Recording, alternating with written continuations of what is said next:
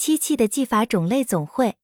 一铜扣在汉代得到了很大的发展，有的漆器几乎不用任何装饰花纹，而只是采用铜扣，加强漆器的黑色和金属光泽对比的美，显得格外典雅华丽。二贴金片的应用也更广泛，在漆器上常用薄金银片制成花纹进行嵌贴，这种做法应是唐代金银平托的前身。三代帽片镶嵌在漆器上，运用玳瑁的自然斑纹。形成特殊的装饰效果，这也是后来罗钿技法的最早应用。四金银平托将金银薄片刻制成各种人物、鸟兽、花卉等纹样，用胶粘贴在打磨光滑的漆胎上，待干燥后全面修漆二三层，再经研磨显出金银花纹，使花纹与漆底达到同样平度，再加推光，则成为精美的平托漆器。图为金银平托鸟衔兽纹铜镜。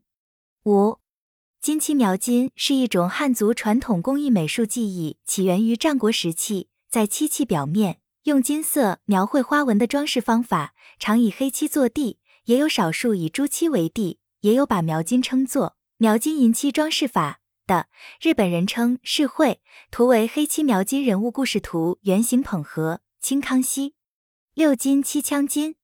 先在漆地上刻画出图案，于刻纹内上漆后，然后填以金银箔，效果极其富丽。图为枪金彩绘勾连纹拓壶青。漆填漆填彩漆，即在漆器表面阴刻出花纹后，用不同的色漆填入花纹，干后将表面磨光滑，刻纹处施以金粉，称为枪金。图为枪金填漆龙纹盖盒青乾隆。八雕漆在堆起的平面漆胎剔刻花纹的技法。图为剔红绶带牡丹纹漆盒，明晚期。九堆红漆器的面堆成种种花纹，附以朱漆，称为堆红。图为堆红开光山水方盒，清中期。十堆漆用漆或者漆灰在器物上堆出花纹的装饰技法。图为堆漆描金人物故事笔筒，清。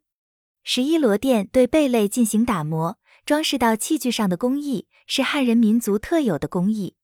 因点螺用料较一般螺钿镶嵌为薄，而且软，故又称薄螺钿和软螺钿。图为点螺花卉台屏。